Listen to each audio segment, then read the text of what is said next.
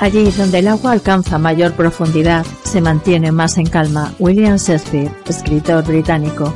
Aunque me quede solo, no cambiaría mis libres pensamientos por un trono. Lord Byron, poeta británico. El árbol quiere la paz, el viento no se la concede. Proverbio chino. Si la libertad significa algo, es el derecho de decir a los demás lo que no quieren oír. George Orwell, escritor británico. Hola, buenas tardes. Empieza el Rincón de las Letras con vosotros y vosotras, Sol Cerrato Rubio, presentándoos los contenidos del programa de esta semana. Hoy en la primera parte hablaremos de un escritor nicaragüense que está considerado como el padre o el mayor representante del movimiento literario denominado modernismo. Nos estamos refiriendo a Rubén Darío. David Palomino nos hablará de su vida y Emilio Linder pondrá voz a su obra. También podremos escuchar algunos poemas de este autor hechos canción.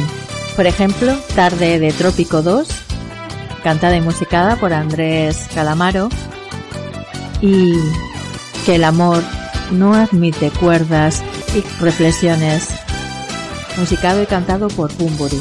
Y el actor Emilio Linder interpreta La Sonatina, Lo Fatal, Dos, Mía, Caracol entre otros. Y en la segunda parte hablamos con Antonella Besone, que nos viene a presentar su montaje Loren Ibsen, dentro del ciclo Apertura de Procesos Creativos en el Teatro Pradillo. Loren Ibsen se estrena el 28 de mayo a las 21 horas, como he dicho, en el Teatro Pradillo. Una propuesta muy interesante de esta novel dramaturga, actriz y cantante. Amigos, amigas, estos son nuestros contenidos. Quédate con nosotros y nosotras escuchando el Rincón de las Letras. Y empezamos, empezamos recordando a Rubén Darío.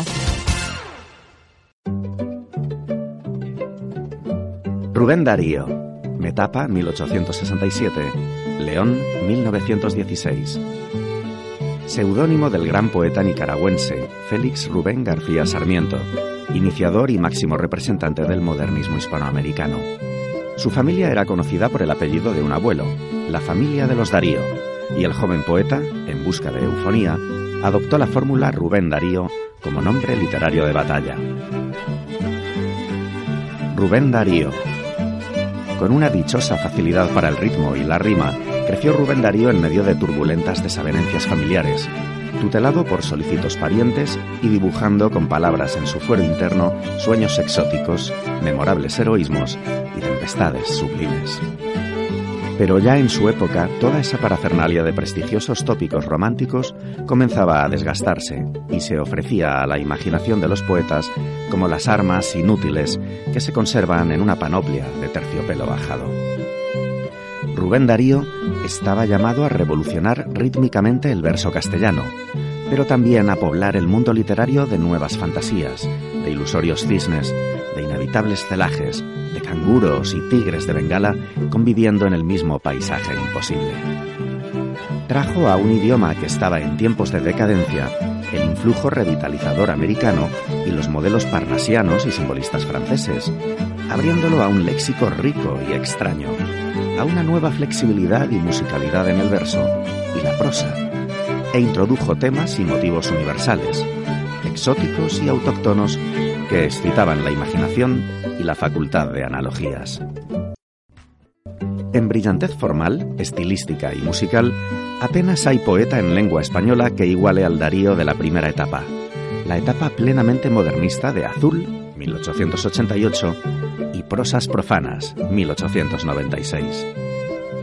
Cuando se aminora su esteticismo y el ideal del arte por el arte deja lugar a nuevas inquietudes, surge su obra maestra, Cantos de Vida y Esperanza, en 1905, en la que el absoluto dominio de la forma ya no tiene la mera belleza como único objetivo, sino que sirve a la expresión de una intimidad angustiada o de preocupaciones sociohistóricas, como el devenir de la América hispana. Al valor poético intrínseco de esa segunda etapa, más perdurable que el de la primera, hay que sumar el papel de Rubén Darío como núcleo originario y aglutinador de todo un movimiento, el modernismo, que marcó un hito en la historia de la literatura. Tras seguir sumisamente durante tres siglos los rumbos de las letras europeas, nace en América una corriente literaria propia, cuya influencia pasará incluso a la metrópoli. Conseguida a principios del XIX la independencia política, Latinoamérica lograba, a finales del mismo siglo, la independencia literaria. Mía, así te llamas. ¿Qué más armonía? Mía, luz del día, mía, rosas, llamas. Qué aroma derramas en el alma mía si sé que me amas. Oh, mía, oh, mía. Tu sexo fundiste con mi sexo fuerte fundiendo los bronces. Yo triste, tú triste. ¿No has de ser entonces mía hasta la muerte? Tú y yo. Yo vi un ave que suave sus cantares entonó y voló. Y a lo lejos los reflejos de la luna en alta cumbre que, argentando las espumas, bañaba de luz sus plumas de tisú. Y eras tú y vi un alma que, sin calma, sus amores cantaba en tristes rumores, y su ser conmover a las rocas parecía. Miró la azul lejanía, tendió la vista anhelante, suspiró, y cantando amante prosiguió. Y era yo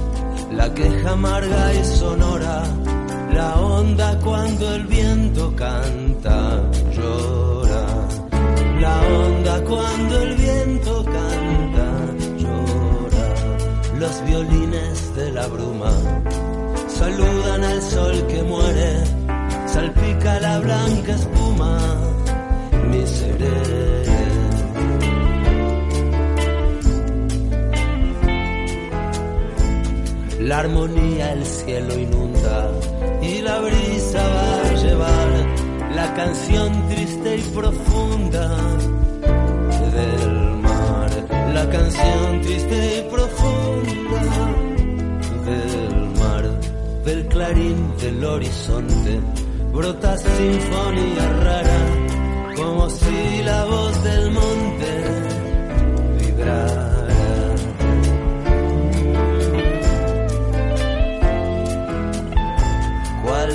fuese lo invisible, cual si fuese el rudo son que diese al viento un terrible el león, que diese al viento un terrible.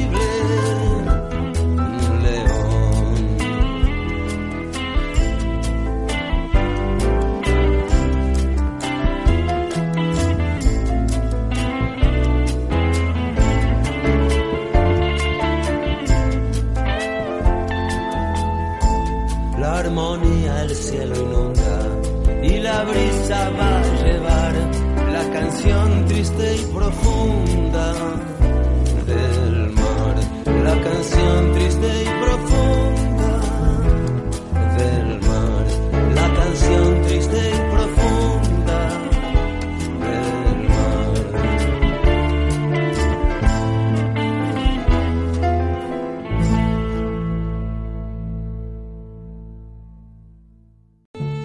Biografía. Nació el 18 de enero de 1867 en San Pedro de Metapa, hoy Ciudad Darío, Matagalpa, Nicaragua. Primer hijo de Manuel García y Rosa Sarmiento, fue criado por su abuela tras la separación de sus padres. A los 14 años se trasladó a Managua, donde trabajó como secretario en la Biblioteca Nacional. Por entonces, ya es reconocido llamándole el poeta niño. Se hospeda en casa del doctor Modesto Barrios, quien le acompañó a fiestas y tertulias literarias.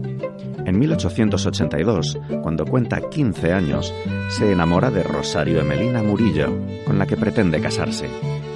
Amigos y familiares, para evitar el matrimonio, le embarcan para El Salvador.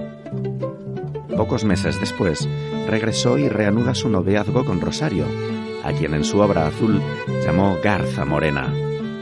Sin embargo, al enterarse de algo de Rosario durante su ausencia, decide irse del país.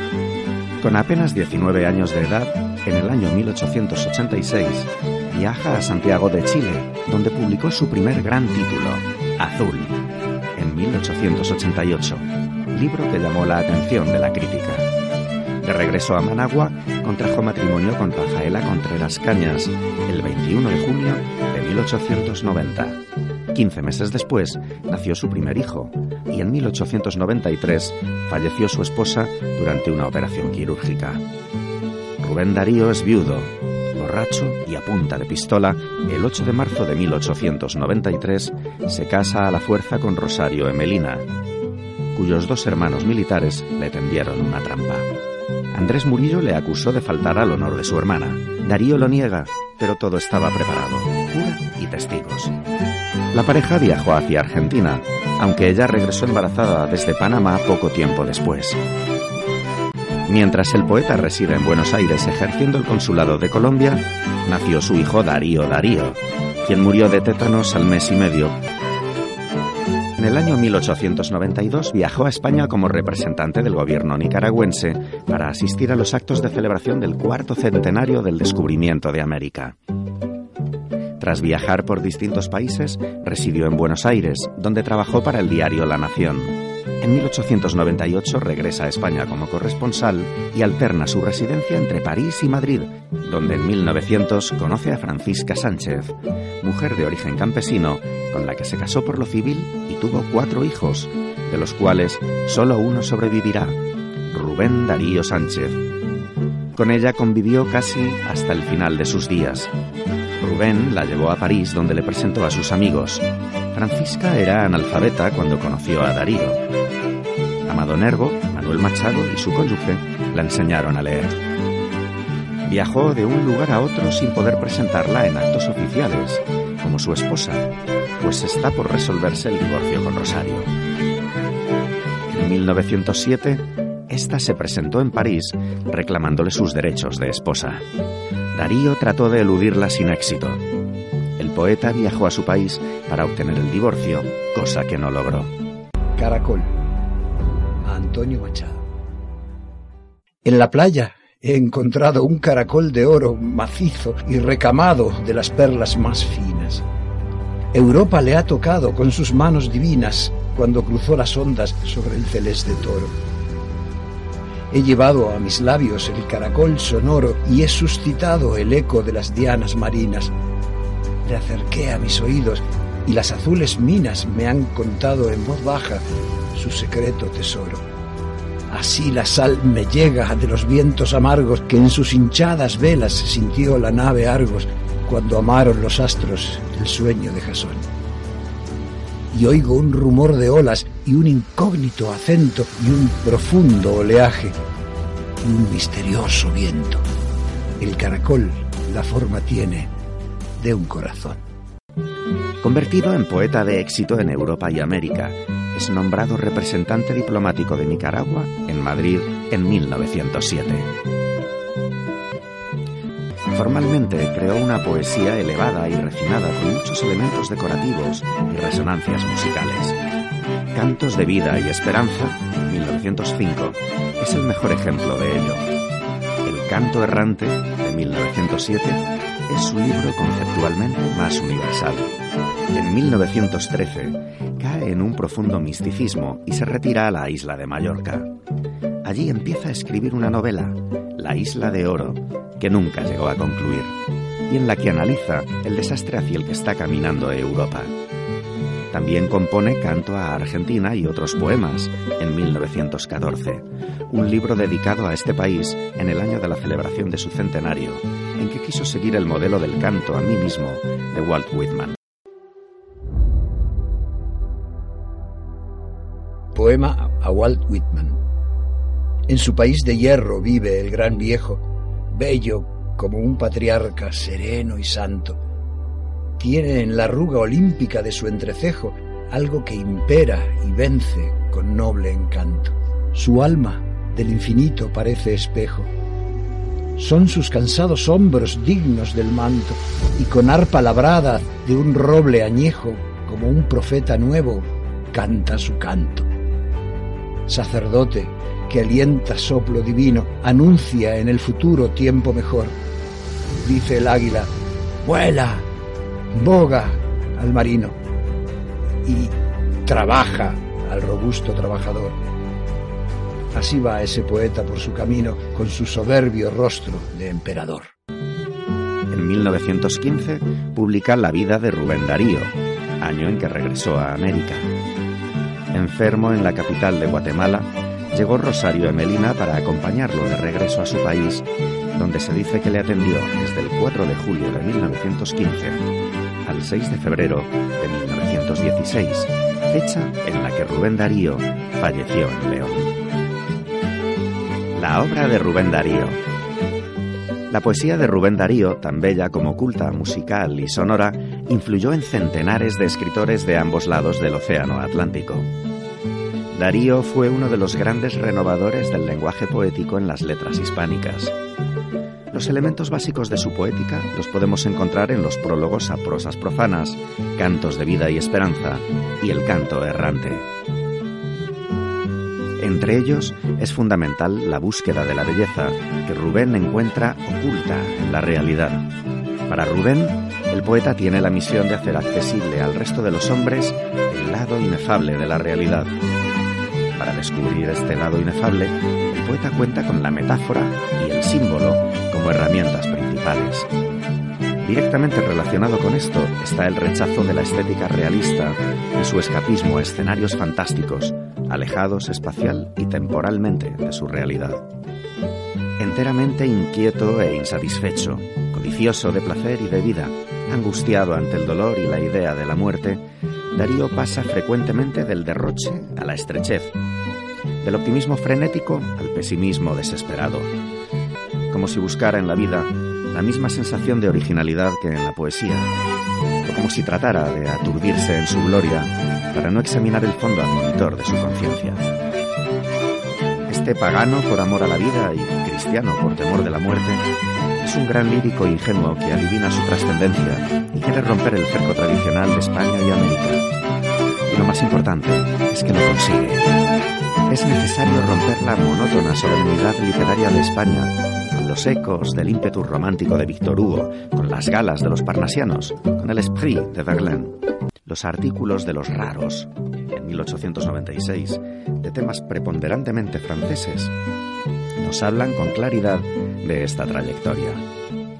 Pero también América Hispánica se está encerrando en un círculo tradicional, con lo norteamericano por arriba y los cantos a Junín y a la agricultura de la zona tórrida por todas partes. Y allá van sus prosas profanas con unas primeras palabras de programa en las que figuran composiciones tan singulares y brillantes como el responso a Verlaine, Era un aire suave y la sonatina. Sonatina. La princesa está triste. ¿Qué tendrá la princesa? Los suspiros se escapan de su boca de fresa, que ha perdido la risa, que ha perdido el color. La princesa está pálida en su silla de oro, está mudo el teclado de su clave de oro, y en un vaso olvidado se desmaya una flor. El jardín puebla el triunfo de los pavos reales, Parlanchina, la dueña dice cosas banales y vestido de rojo piruetea el bufón. La princesa no ríe, la princesa no siente. La princesa persigue por el cielo de oriente la libélula vaga de una vaga ilusión. ¿Piensa acaso en el príncipe del Golconsa o de China o en el que ha detenido su carroza argentina para ver de sus ojos la dulzura de luz, o en el rey de las islas de las rosas fragantes, o en el que es soberano de los claros diamantes, o en el dueño orgulloso de las perlas de Ormuz. La pobre princesa de la boca de rosa quiere ser golondrina, quiere ser mariposa, tener alas ligeras, bajo el cielo volar, ir al sol por la escala luminosa de un rayo, saludar a los lirios con los versos de mayo, o perderse en el viento sobre el trueno del mar. Ya no quiere el palacio, ni la rueca de plata, ni el halcón encantado, ni el bufón escarlata, ni los cisnes unánimes en el lago de azur. Y están tristes las flores por la flor de la corte. Los jazmines de oriente, los nulumbos del norte, de occidente las dalias y las rosas del sur. Pobrecita princesa de los ojos azules, está presa en sus oros, está presa en sus tules, en la jaula de mármol del palacio real, el palacio soberbio que vigilan los guardas que custodian cien negros con sus cien alabardas, un lebrel que no duerme y un dragón colosal. Oh, quién fuera Ipsipila que dejó la crisálida. La princesa está triste, la princesa está pálida. Oh, visión adorada de oro, rosa y marfil. ¿Quién volara a la tierra donde un príncipe existe? La princesa está pálida, la princesa está triste. Más brillante que el alba, más hermoso que abril. Calla, calla, princesa, dice el hada madrina, en caballo con alas, hacia acá se encamina, en el cinto la espalda y en la mano el azor, el feliz caballero que te adora sin verte y que llega de lejos, vencedor de la muerte, a encenderte los labios con su beso de amor. Ha triunfado el modernismo. Había que reaccionar contra la ampulosidad romántica y la estrechez realista. Punto de partida de toda la renovación lírica española e hispanoamericana pero él rechaza las normas de la escuela y la mala costumbre de la imitación. Dice que no hay escuelas, sino poetas, y aconseja que no se imite a nadie, ni a él mismo.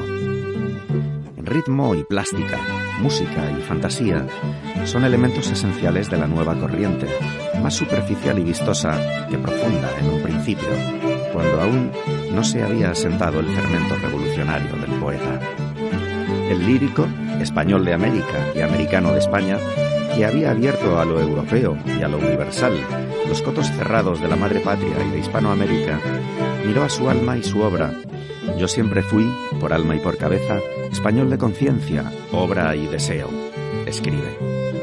Y en la poesía primitiva y en la poesía clásica española encontró la solera hispánica que necesitaba para escribir los versos de la más lograda y trascendente de sus obras, Cantos de vida y esperanza, en 1905, en la que corrige explícitamente la superficialidad anterior.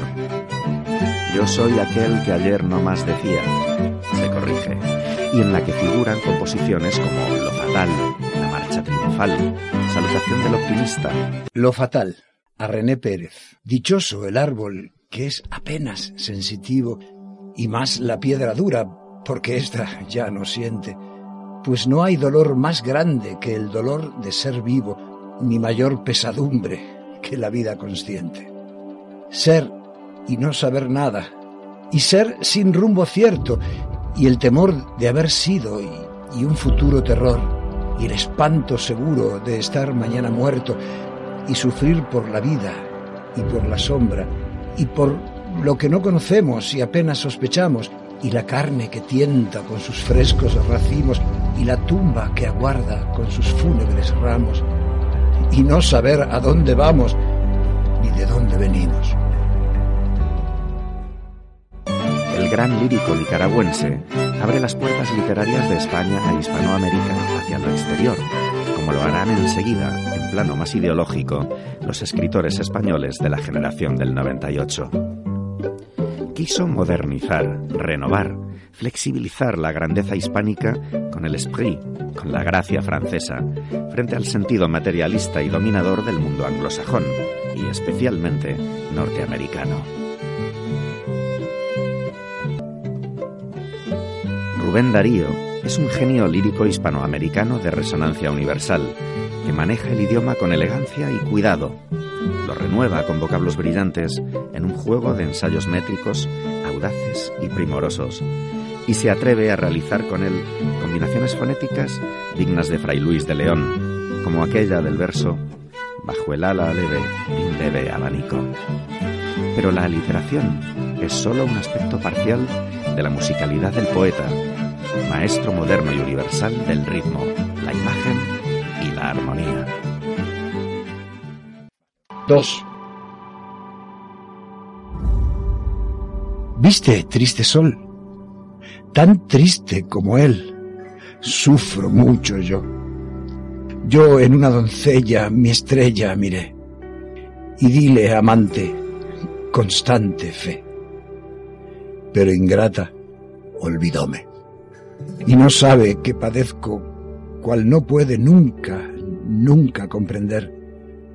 Que mi pecho no suspira, ni mi lira tiene acordes de placer yo vi en la noche plácida luna que en la laguna se retrató y vi una nube que allá en el cielo con denso velo la oscureció. Yo vi a la aurora bañada en rosa dorar la hermosa faz de la mar y vi los rayos de un sol ardiente que rudamente borraron luego con rojo fuego su bella faz. Así vi que bella naciera en un día con dulce alegría la aurora luciente de un plácido amor. Mas hoy yo contemplo, no más en mi vida de negro vestida, la estatua tremenda de amargo dolor. Hoy solo me complace oír la queja amarga que al cielo envía tierna la tórtola del monte con moribundo son. Sentir cómo susurra la brisa entre las hojas, mirar el arroyuelo que al eco de la selva confunde su rumor. Canto cuando las estrellas esparcen su claridad, cuando argentan las espumas, las espumas de la mar. Canto cuando el ancho río murmurando triste va, cuando el ruiseñor encanta con su arpegio celestial, y al ronco mugir de las olas, la noche con su lobreguez y el trueno que silba en los aires, me encanta y embriaga a la vez. Me place lo triste y lo alegre, me gusta la selva y el mar, y a todos saludo contento. Y algunos se ríen al verme, y a veces me pongo a llorar. Yo adoré a una mujer con el fuego de mi joven y audaz corazón, mas ya he dicho que aquella olvidóme y que vivo en tremendo dolor. ¿Estoy loco? No sé lo que siento. No lo puedo jamás explicar. Es un rudo y feroz tormento. Nada más, nada más, nada más. ¿Qué soy? Gota de agua desprendida del raudal turbulento de la vida. Soy algo doloroso, cual lamento, arista débil que arrebata el viento. Soy ave de los bosques solitaria, deshojada y marchita pasionaria. Pasionaria, ave, arista, llanto, espuma, perdido de este mundo entre la bruma. Felices aquellos que nunca han amado. Felices.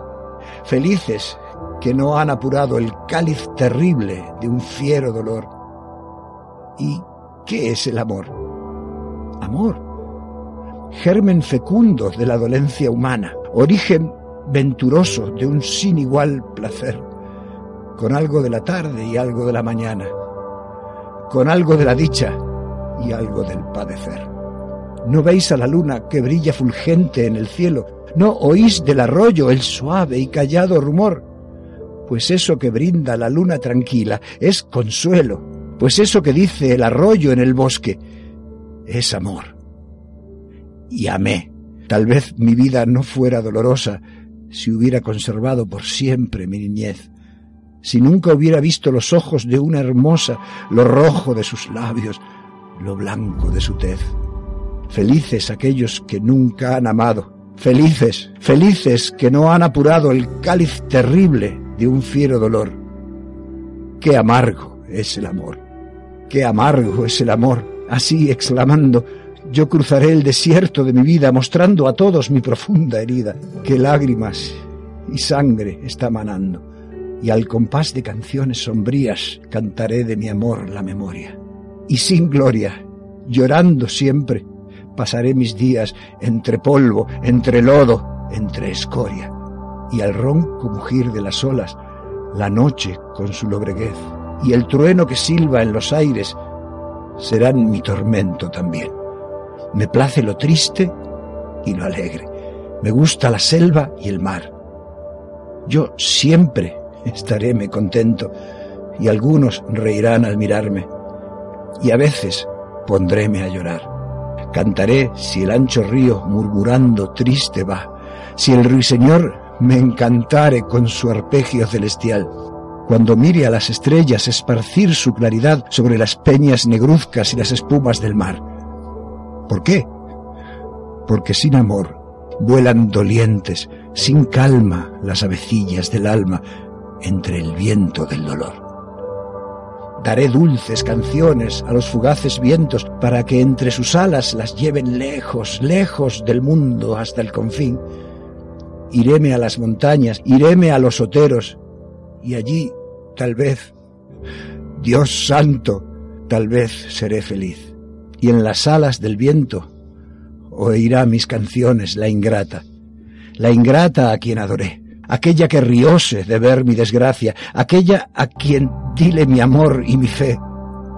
Triste es la noche, triste es la selva, y del arroyo lo es el rumor, pero es más triste que el arroyuelo y que la noche mi corazón.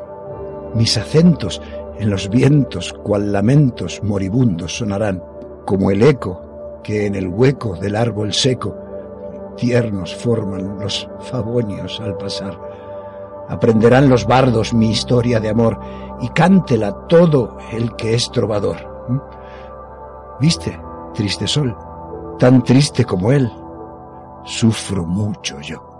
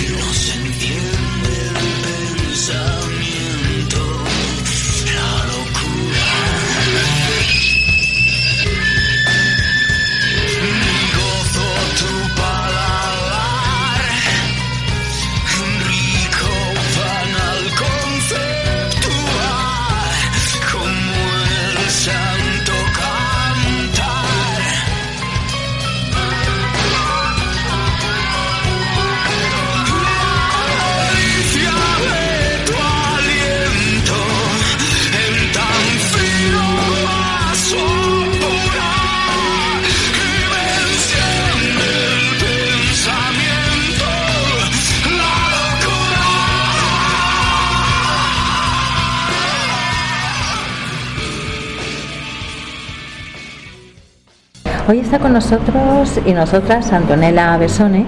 Nos viene a hablar de su montaje Loren Ipsum, que se estrenará el 28 de mayo a las 21 horas en el Teatro Pradillo de Madrid, dentro del marco de apertura de procesos creativos. Hola Anto, ¿qué tal estás? ¿Qué tal? Un placer tenerte aquí en el programa. Eh, para empezar esta entrevista, cuéntanos, ¿dónde podríamos encuadrar este espectáculo? Bueno, si se quiere dar, poner una etiqueta de alguna manera, yo diría que es danza teatro, eh, porque, o, dentro de las artes vivas del movimiento, porque tiene mucho de, movimiento y, y, después tiene una parte un poquito más teatral, que es un poco a lo que me dedico yo, más que, más que nada. De acuerdo. ¿Y qué es esto del marco de procesos creativos? Cuéntanos un poco. Bueno, el Teatro Pradillo abrió una convocatoria hace poco de apertura de procesos creativos, lo que algunos llaman work in progress, es poder mostrar un poco algo de lo que uno esté haciendo y, por eso no, no, se cobra entrada tampoco porque justamente es una muestra, tiene carácter un poco de muestra eh, abierta. Está bueno que los materiales entren en contacto con el público porque termina de darle sentido un poco a la, a la creación. de acuerdo. ¿Y por qué lo has titulado Lorem Ipsum? Lorem Ipsum en latín, bueno, es, es una, una de las partes, cuando tú utilizas una tipografía, se pone por defecto este texto, que era de, es de Cicerón. Es mucho más largo, esto no viene solo desde el uso de los ordenadores, sino desde el uso de la imprenta, donde la idea no era que hubiera un texto que condicione al, la, persona a la hora de elegir una tipografía, sino que la idea era que hubiera algo genérico, que un poco no se entienda. Y se toma un texto de Cicerón, es mucho más largo. Lorem eh, viene de la palabra dolorem, dolorem ipsum significa dolor en sí mismo. Pero la idea de, de poner lorem ipsum, que es este texto por defecto, alude al al vacío, ¿no? a un cierto vacío en ese espacio, es un vacío a llenar, a completar. de acuerdo. Tú eres la dramaturga de este montaje. ¿Cómo surgió la idea? Cuéntanos. Bueno, empezó, es... Em, el, proyecto es parte de un fin de una residencia que estoy haciendo en una compañía aquí en Madrid, eh, donde en el último año lo que hacemos es cada uno su proyecto propio y empecé a investigar qué era lo que que era lo que me interesaba un poco y, bueno, hicimos un montón de ejercicios distintos compartiendo, con, tuvimos varias tutorías y mm, fue surgiendo un poco esto de era, era muy amplio y después lo fui acotando cada vez más, un poco hasta esto del el tema que quería tratar era el vacío y la soledad y, y bueno, eso. ¿Y qué es lo que has querido transmitir con esta obra o cuál es la intención última o qué intentas provocar en el espectador? Pues a mí me interesa eh, reflejar un poco la sociedad actual donde yo hablo de la soledad, ¿no? Pero digamos, en el decir de Seneca, eh, la, la soledad no es estar solo, es, estar vacío. Estar vacío es como algo que no tiene contenido y alude un poco a la falta de contacto real que hay hoy en la sociedad actual. Todo esto del Instagram y del Twitter y del Facebook y del TikTok, que pareciera que tenemos un montón de amigos, pero al final estamos muy solos.